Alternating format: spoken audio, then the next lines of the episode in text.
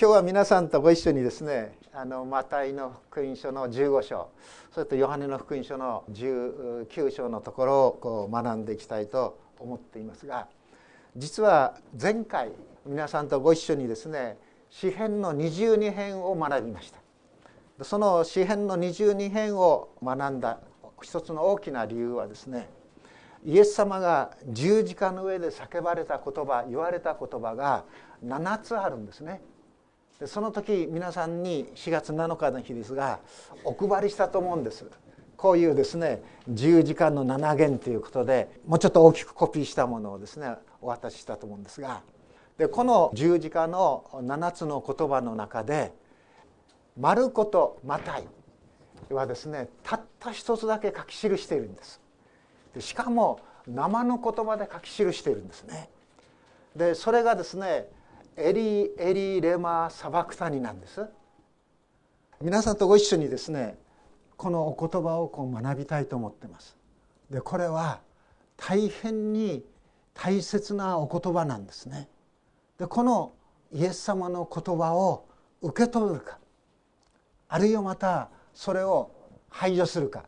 によって私たちの生き方が変わります。イエス様の言葉を使うならば本当に広い道広いお門を通っていくものは数が多いかもしれないですけどもそこは行き着く先は滅びですよとイエス様おっしゃいました。狭い道狭い門を通っていく人々は少ないかもしれないですけどもそれは命の道であると言いました。すなわちイエス様のこのエリーエリレマサバクタニ我が神我が神なぜどうして私をお見捨てになったのですかという言葉は一番イエス・キリストの言葉につまずきやすい言葉なんです。あんなに神様に従ってそしてしかもですね十字架の死にまでも本当に従っていってそしてどうしてあの十字架の上で神はイエスを見捨てるのか見放すのかそしてまたイエスもどうして私を見捨てるのですかと言われたのか叫ばれたのかこれはつまずきでしょ神様を信じてそして全てをそこにかけてですね歩んでいったとしても最後はですね本当にですねボロクズのようなそういうですねものとして捨てられる廃棄される歴史の中で抹殺されるどこに信じていく意味があるのか。そう受け止められても仕方のない言葉ですよね。我が神我が神どうして私をお見捨てになったのですか。もし詩篇の23編のようにですね私はですね災いにあっても恐れません、ね、死の影の谷を歩むことがあっても私は災いを恐れません。なぜならばあなたが私と共におられますからと言うんでしたらつまずかないでしょ。どんな状況どんな状態になったとしても私たちに神様はですね共にいてくださるんだ私たちと共にいてくださるんだですから私はですね災いを恐れませんと言うならばそれはつまずきではないですよね。でもこのお言葉はつまずくお言葉なんです。つまずかせるある意味では言葉なんです。ですからイエス様自身も私につまずかないものは幸いだと言ってるんですね。さあそのイエス様の十字架の言葉をですね皆さんとご一緒にこれから学んでいきたいと思うんですがイエス様がですね叫ばれたこの「エリエリレマサバクタニ」これは何時頃叫ばれたかということまで書いてあるんですね。すなわち12時から午後3時まで闇がねイスラエルのそのとこからなんでもう真っ暗になったっていうんです。全地が暗くなったっていうんですね。不思議ですね。ある人はこの時ですね日食を送ったんじゃないか。でもいろいろこうぐっとなんか天文学者がいろいろ計算してみるとどうも日食が起こるその日ではなかったっていうんですね。すなわちそれも闇というものは創造主なる神がね父なる神がこの歴史の中に現れて超自然的なそういうですね闇を作られたということを受け止めるほかないと私は思っています。そして皆さん闇と言いますとですね何を思い出すかと言いますとあのエジプトからイスラエルの民が出てくる時全地がですね3日間真っ暗になるでしょ？その闇をどういうふうに表現しているかというと闇が手でつかめるかのようだったっていうんです。闇というも塊がそこにあって背でつかまれるような闇だったっていうんですね。3日間もですよ。しかしイスラエルの人々が住んでいるところには光があった。そういう表現ですよね。闇がね12時頃から本当に全地を覆ってそして午後3時に及んだということです。その3時間イエス様は何も話さなかったっていうんですね。十字架につけられる朝9時からですねまあ12時ぐらいの間までにイエス様はですね3つの言葉を話してますでしょ。まず何を話すかというと許しを求めますよね。自分を十字架につける者たちの許しをイエス様を求めて父を彼らをお許しください。彼らは何をしているか自分でわからないのですというふうに言いますでしょう。その次に何を求めてあのイエス様語られるかというと一人の犯罪人が悔い改めますね。それ前はですね仲間と一緒にイエス様をですね罵っていた犯罪人がですね途中で悔い改めます「おいお前いい加減にしろ」俺たちは自分のやったことの報いを受けているのだからこういう十字架の罰を受けるのは当然なんだ。当たり前なんだ。でもこの方イエス様は何も悪いことをしていないんだ。そしてイエス様にねイエス様どうぞあなたが御国の位にお付きになったならば私を覚えておいてくださいっていうふうに願うんです。実に謙虚な願いですよね。イエス様あなたが御国の位にお付きになったら私を救ってください。そうは願ってはいないんです。私は救われるのに本当にふさわしいものです。そういう思いもその言葉にはないですね。御国の位にお作りになったならば私を覚えておいてください。大勢の人々があなたの御国に入るでしょう。でも大勢の人々のその橋に橋の橋でいいですから私を覚えておいてくださいということですよね。それに対してイエス様が「あなたは今日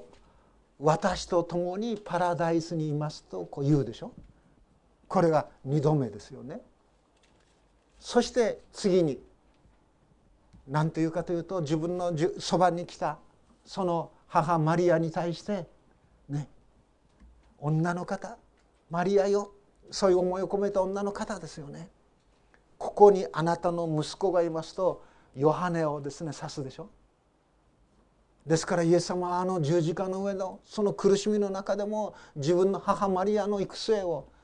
本当に思って細やかな細やかな配慮をしているんです。信仰があれば大丈夫だ。そんな冷たい一言は言いません。ヨハネにねよろしくお願いします。ここにあなたの母がいます。ヨハネを愛する者よ。この母をあなたの母のように愛してください。仕えてください。お世話をお願いしますよ。ということでしょ。それをイエス様は語られるんです。ですから3つ語られるんです。朝9時から12時まで。3つの言葉があるんです。そして12時から3時まで。闇が全地を覆うんですよね。おそらくそのイエス様の十字架の周りに集まっていた人たちはですね恐れたと思いますよ驚いたと思いますよでその午後3時ごろまさにその闇をですね突き破るかのように大声で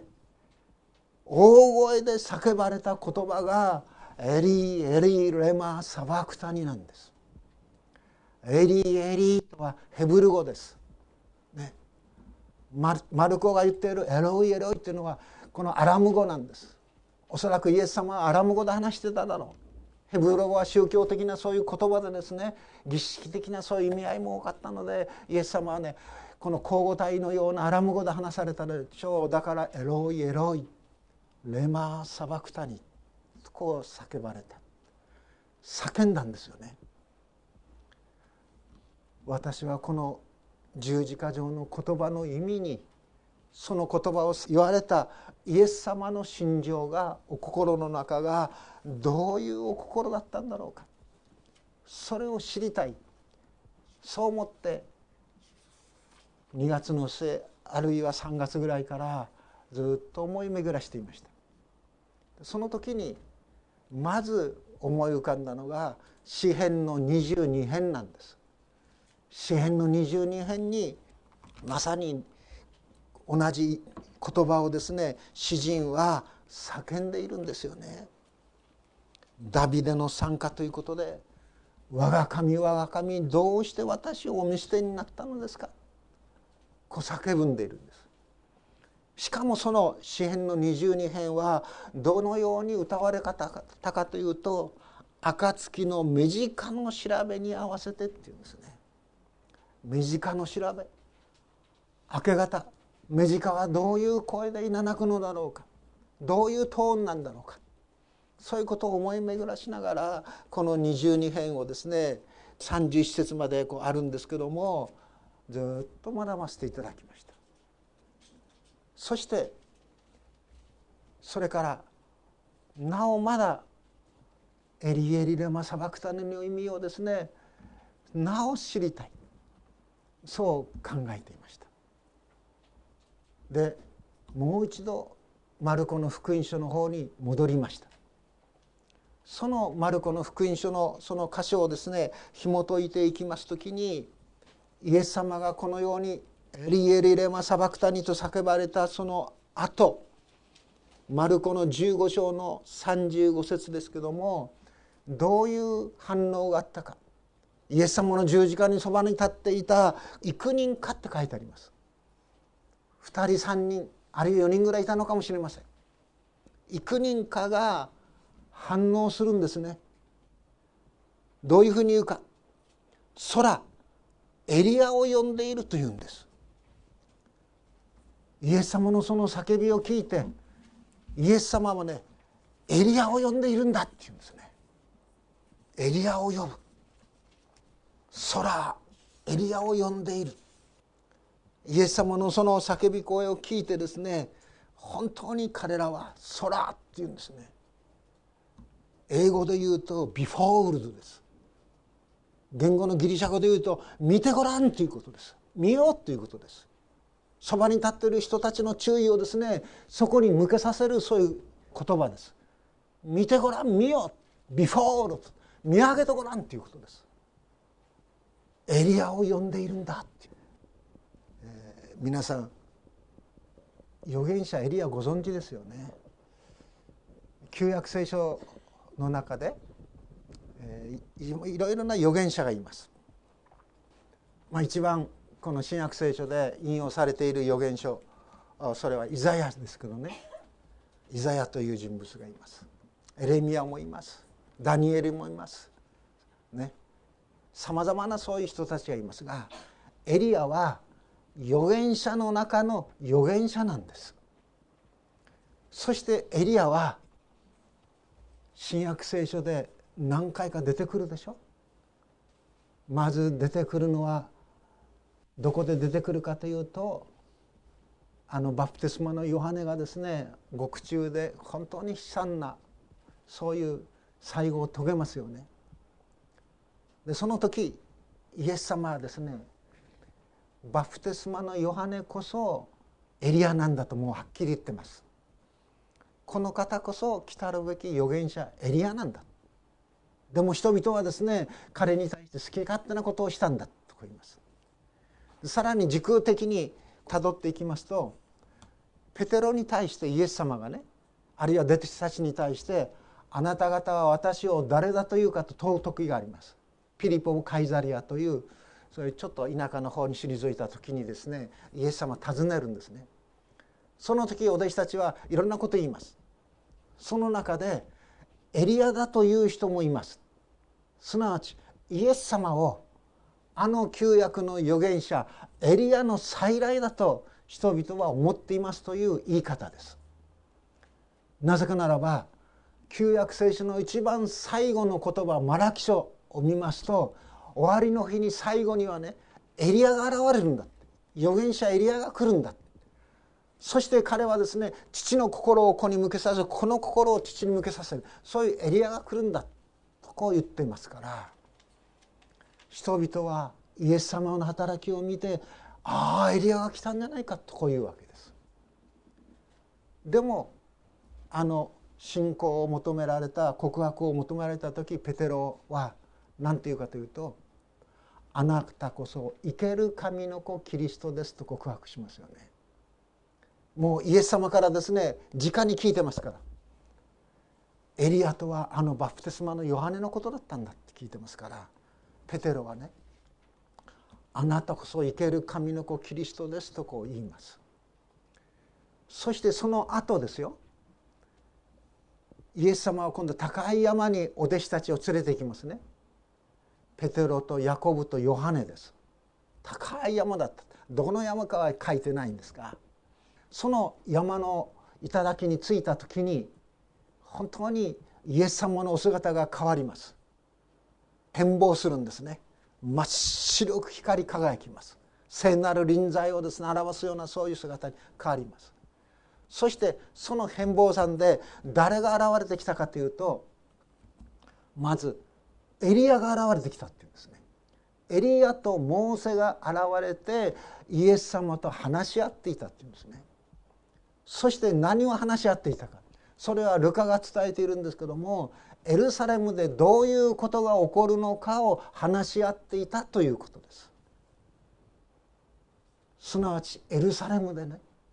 イエス様にどういうことが起こるのかをエリアもモーセもですねイエス様と一緒に話し合っていたっていうんですね。さあエルサレムを旅行したのはもうかれこれ20年ぐらい前です。でその時に私たちは、まあ、流山の教会の人たち、えーまあ、12人ぐらい一緒にこう行ったんですけども、えー、いろんなところを見てきました。でカルメル山に来ました。カルメル山というのは預言者エリアがね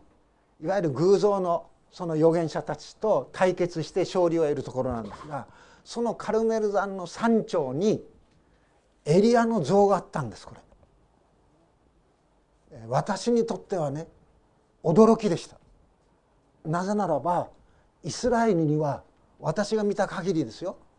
銅像はないんですモーセの十回の中であなた方は決して偶像を作ってはならない金や銀や銅で何かの像を作ってそれを神としてはならないと言ってますね。ですから銅像ないんです。ダビデの像があるのはですね大体ですねイタリアとかそういう地方です。でもエリアの銅像があるんです。私はね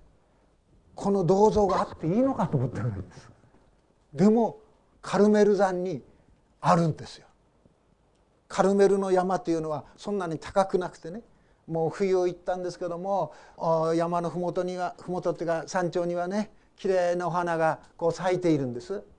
まあ、行ったことのある人はうんうんとうなずいてますけども本当に綺麗な山です。イスラエルが落ち着いたらねぜひ行かれたらいいと思ってるところです。でも今そのカルメルの北の方はですねもうごちゃごちゃごちゃごちゃして本当に紛争が絶えないところですのであまりお勧めできないんですけどもですからこれで何を皆さんに知っていただきたいかということはエリアというのはねイスラエルの人々にとってのある意味ではねヒーローなんですダビデ以上のヒーローだったかもしれませんですからイエス様のその「我が神我が神何故私をお見捨てになったのですか?」という声を聞いてそこにいた十字架のそばにいた幾人かは「空エリアを呼んでいる」って言ったんです。エリアを呼んでいる。その当時のイスラエルの人々の中では経験な人がね自分が困った時に願うその願いを叶えてくれるのがエリアだと思ってたらしいんです。そういうふうにも言う人もいます。あじゃあちょっと残念な言い方なんですけどもシュバイツァーって人ご存知でしょ、えー、若い人を知らない人がいるんですよね。そのシュバイツァーは聖書の研究者だってもあったんです。神学博士でもあったんですけども彼はねどういうふうに解釈しちゃったかというと「エリエリレマ」って言った時にイエス様は十字架の上で叫んだからはっきり聞き取れなくてねそして「エリアエリア」って言ったんじゃないかって言うんです。私はそういうことはないと思ってるんですけどね。大声で叫ばれたっていうことはもう全身で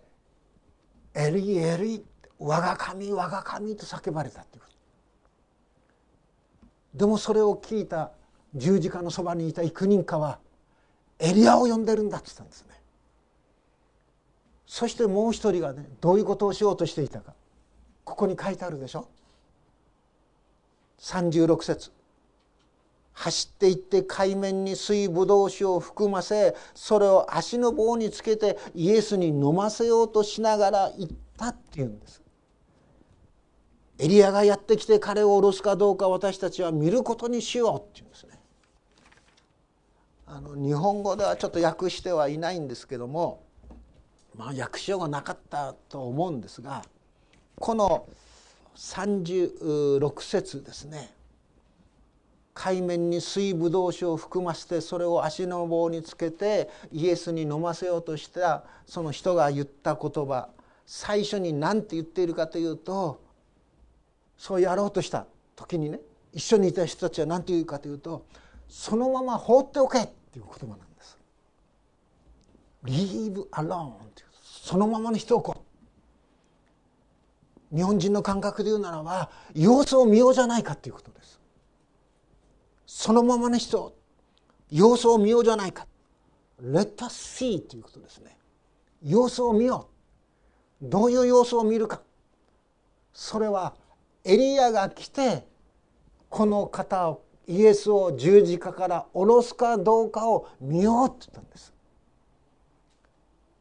だからその前にね水ぶどう酒をね与えないようにしようって言うんですすなわち水ぶどう酒を与えるということは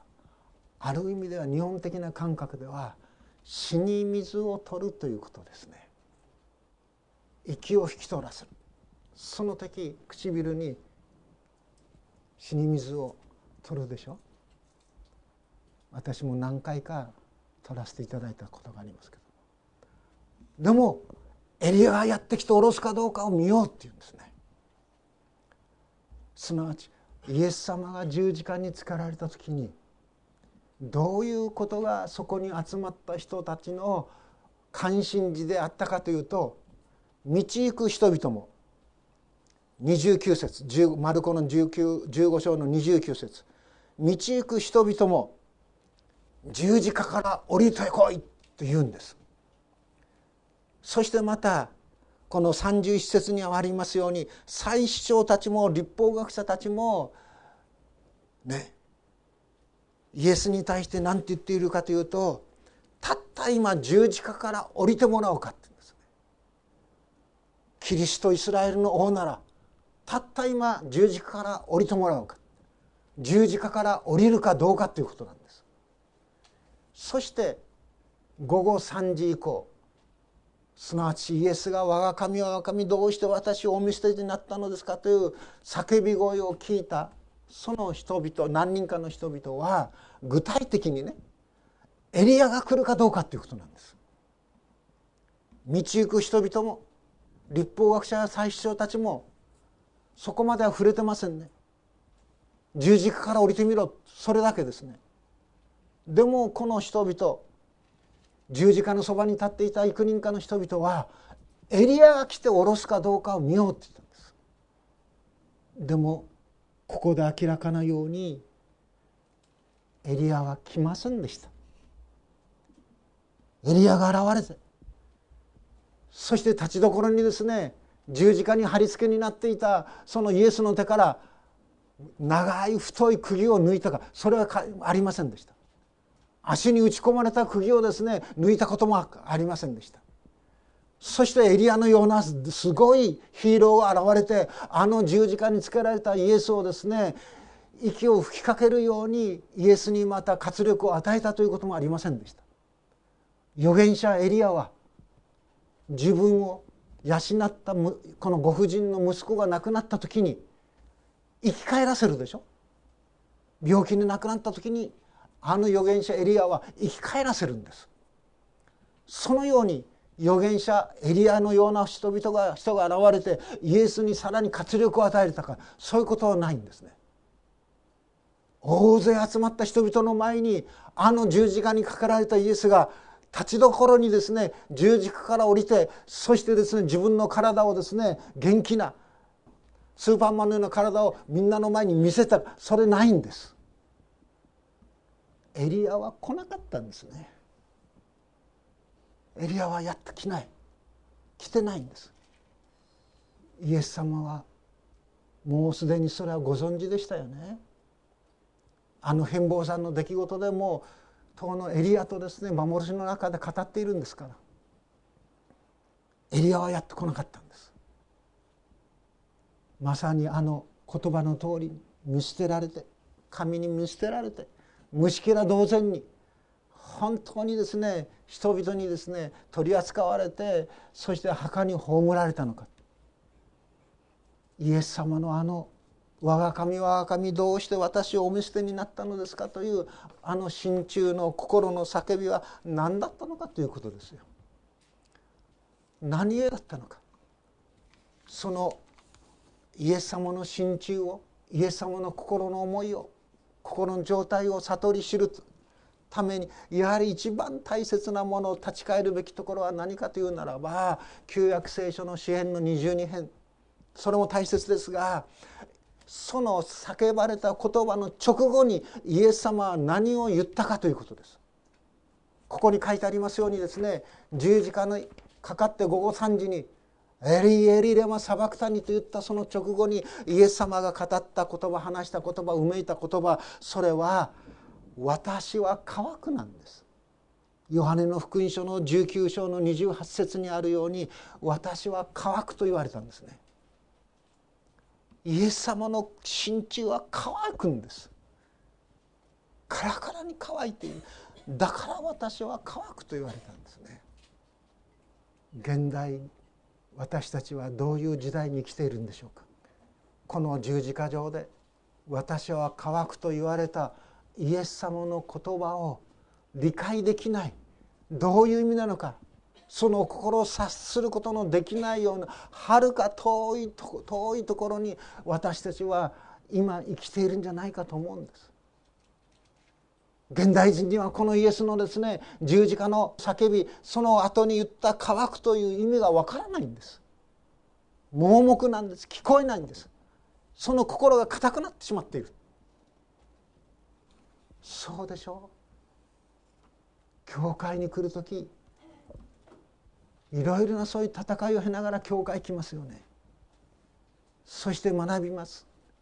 そしてイエス様の言葉に出会いますそして信じます。洗礼を受けます。私も随分の人に洗礼を授けてきました。でも授けたその人々が何人今残っているか。随分の人々が去っていきました。教会を去る時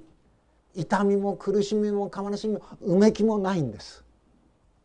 教会にいる自分というものがイエスを信じている自分というものがある特殊な人々ある特殊な地域ある特殊な空間にいるのであってそこから一歩出てこの世の人々と同じ歩みをするそのことの方が私は安心だ。私はほっとする。そういうような思いで教会を去る。それは同僚の私の福音中の同僚の牧師たちのね嘆きです。ある教会大きな教会ですよ。礼拝もですね400人ぐらい毎日集まってるようなそういう教会ですよ。でもその牧師私と同じぐらいですね4445年牧会をしているんですが彼は嘆きますよねうめきますよね。もしこの教会で洗礼を授けた人受けた人々が残っているならば私たちの教会はもう3,000人ぐらいにはなってるだろうって言います。一人じゃないんです。あるさらにですねもう800人ぐらい人々が集まっている教会の牧師でもその教会いろんなところに礼拝所を持っていますから合わせると800人ぐらいになるんですけどもその牧師も嘆くんです。私は成功したとは思っていない。旗から見るとあの人は本当に立派な教会を築き上げた。そういう評価をしてもらえるかもしれんけども私は成功はしてないよ栗原って言うんですね。もし残っているならばもう4,000人それ以上の教会になっていただろうって言うんです。皆さん洗礼を受けた日本のクリスチャンの平均的な信仰生活は何年かご存知ですか？3年ですよ。たった3年ですよ。多くの人が教会を去っていく。その人たちの責任ではないようですね。あるいは牧師個人の至らなさ。もちろんそれもあるかもしれんけどもそうではないようです。現代文明はもう長いこと200年も300年も400年も500年もいや1,000年以上もそれ以上もう神から逃げること神からですね離れて過ごすことそれがこの地上の喜びであるこの地上のですね生き方であるそういうような思想の下にねいるのが現代人のように思うんです文明のように思うんです。人格がないそういうものに私たち囲まれているでしょ。そこに人の手のねぬくもりを見見出せるようなそういうものがないんです。糸もたやすく切れるんです。各個人がバラバラなんです。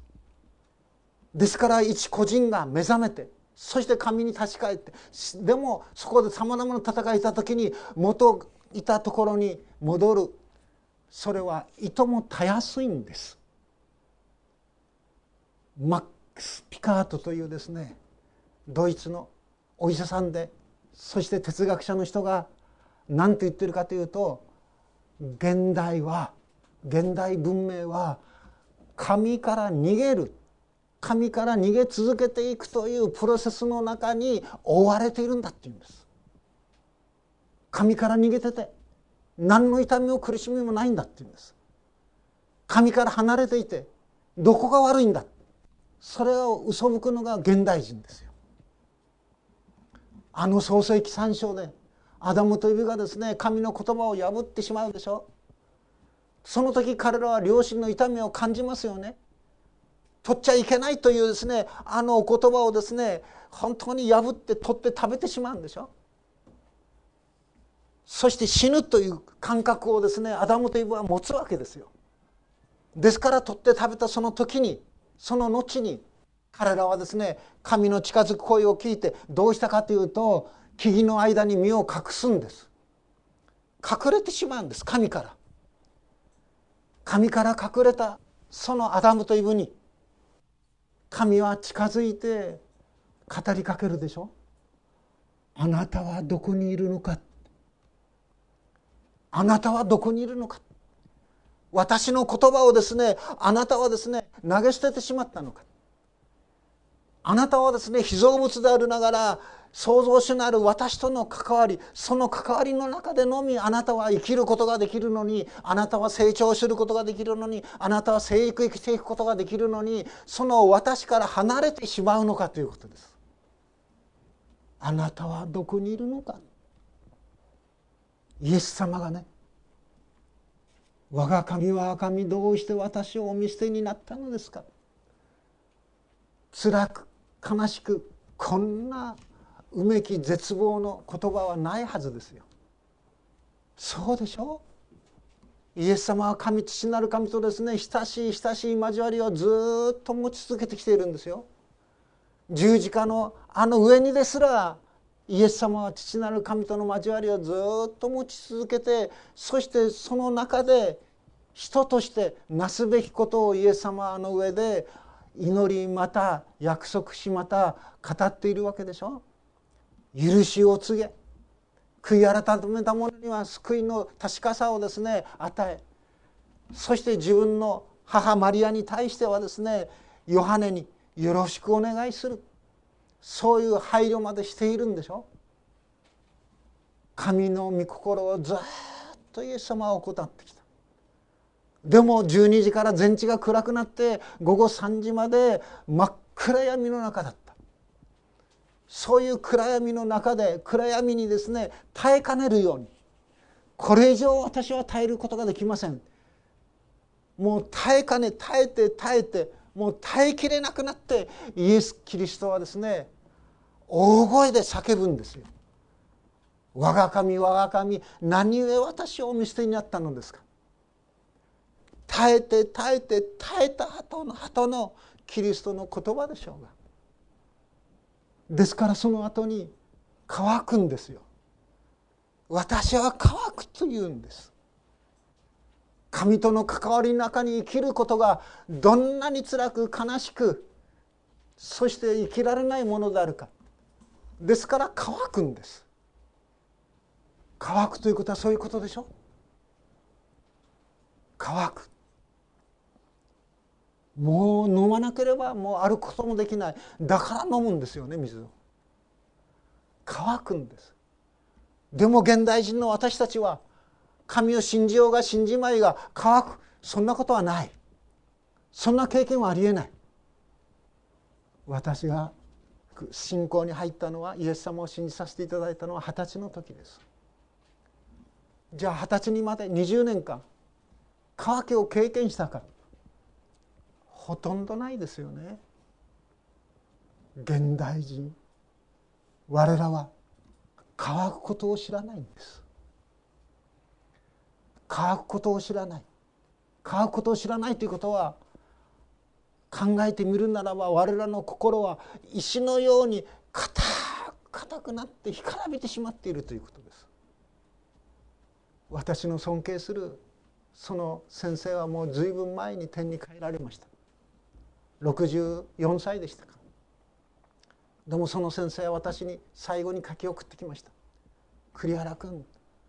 年を取ってもね決して干からびないようにみずみずしい心を持っているように人々に対する関心を失わないようにそして神を求めるという姿勢をなくさないようにもう30年も40年も牧師をしていたからもう私は全てが分かった。そんなことは絶対思わないようにということです。年を置いてもみずみずしく心を柔らかくしてそして神を求め続けてください。人々に使い続けてください。そう言い残されてその先生は生涯を閉じました。我らは乾くんですね。乾くものなんです。詩篇の42編を読んで教えられることはなんとこの詩篇の作者は乾くということを知っていたんだろうと思うんです。そして乾くことを知っていてそして彼はですね鹿を見て鹿が谷川の流れを下へあえぐように鹿がですね乾いてそして山から本当に降りてきてよろめきながらよろめきながら山を下ってきてそして谷川を流れている川の水を飲もうとしているように私の魂はあなたをしたいありますって言うんです。神を求めることを切に求めています。神様あなたのお心を悟らせてください。あなたのそばに近づかせてください。私の魂はあなたを求めてしたいあえぎますって言うんですね。そして42編の2節で「私の魂は神を生ける神を求めて乾いています」って言うんです。神を求めて乾いています。私はある時ハッとしましたね。お前は70を過ぎもうほとんど引退をしてあとはゆっくり人生を送ればいいそういうふうに思っているかもしれん。しかしお前は神を求めることをもうマスターしたのか。お前はもう私を求めなくていいのか。お前はもう私の言葉を私の聖書の言葉の前に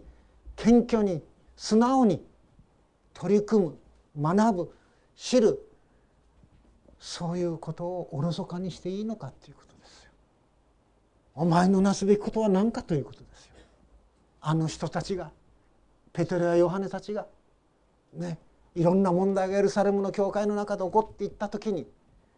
彼らは何を教えられたかというと私たちは御言葉と祈りに専念すると言ったんです御言葉に専念していく祈りに専念していく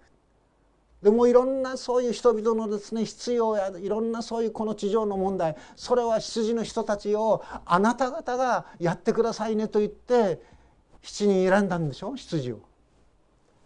私は御言葉を祈りをそれを第一にしますそれに専念しますということです。私はその言葉に刺されました御言葉に専念せろ。専念しなさいということです。聖書のお言葉。まさに天地が崩れ去るとも御言葉の権威御言葉の力それは崩れ去らないんでしょう。こんな確かなものなんでしょう。あなたを選んでそして進学校の3年のその恵みの時を与えてそしてあなたの弱さ愚かさにもかかわらずここまであなたをですね導いてきたその主がねあなたはもうそれでいいのか。自分で限界を区切ってはいけないということです。まさに詩篇が言っている幸いな人でしょ。幸いな人とはね悪しき者の計りごとに歩まず罪人の道に立たずあざける者の座に座らず主のお言葉を喜びとし昼も夜もそのお言葉を口ずさむ人だっていうんです。昼も夜もその教えをね口ずさむ。昼も夜もその教えをですね考え続けていく巡らしていく学び続けていく教えられていく。その幸いをあなたは見失ってはいけないということですよね。まさしく私を乾くと言われたイエス様は神との関わりを断たれたゆえの乾きでしょうそしてその後ヨハネが記しているそのところですけどもイエス様は水ぶどう酒を受けてそして亡くなるんですよね。そしてその水ぶどう酒は何につけられたとヨハネの福音書に書いてあるかというとヒソプなんです。ヒソプという木の枝はあの出エジプトの時に最後にね神が命じたその事柄の中で大切な役割をしています。あなた方は子羊をほふってその血をですねヒソプの枝につけてそして鴨居の間に塗りなさい。そして神はですねその子羊の血が塗ら塗られた家の中にした人たちは救われたんです。子羊の血が塗られていない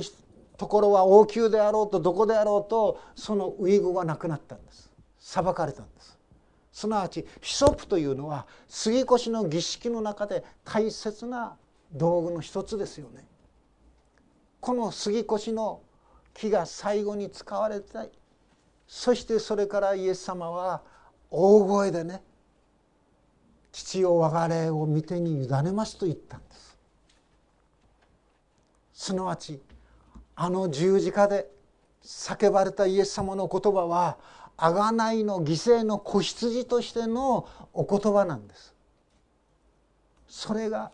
エリエリレマサバクタニですよね。まさに十字架の上で神様の義罪に対してですね本当に裁かなければならない神の義しかし人々を救って救ってそしてやまない神の愛神の義と神の愛というのはある意味ではですね水と油以上にその人の中ではですね交わらないそういうものですよ。でもその神の義と愛が一つにねハーモニーを持って調和を持ってそして表されているのがこの十字架の死です。十字架の死こそ神の義と愛の会えるところですね。祈ります。天の父なる神様。私たちはこの時このところであなたの御子イエス様のあの十字架の言葉を旧約聖書の詩篇の中からまた福音書の中から神様学ばせていただきました。まことにイエス様ご自身が「我乾く」と叫ばれました。私ども罪人が乾かなければならないその乾きをあなたは私たちに代わって受け止めてくださいました。どうか天の父なる神をあなたから離れていることを少しも不思議と思わず当たり前であるかのように思う我らをまた我らの友人を我らの組谷をどうぞ死を憐れんでください。そうして干からびたあなたを求めることにおいてあなたを知ることにおいて本当に干からびて乾ききった私たちの心に主よ慈しみの愛を慈しみの雨を神様降らせてくださるようにそして私たちの心を硬くなった私たちの心を柔らかくしてくださるようにそしてあなたの実を実らされ実らせることができるあなたのしもべたちとしてくださるようにお願いを申し上げます。まことに私たちを見捨てることなく見放すことなく常に私たちを御目に留め続けてくださるように直しを求め信じていくことができるように我らを顧みてください。主イエス・キリストのお名前によって祈ります。アーメン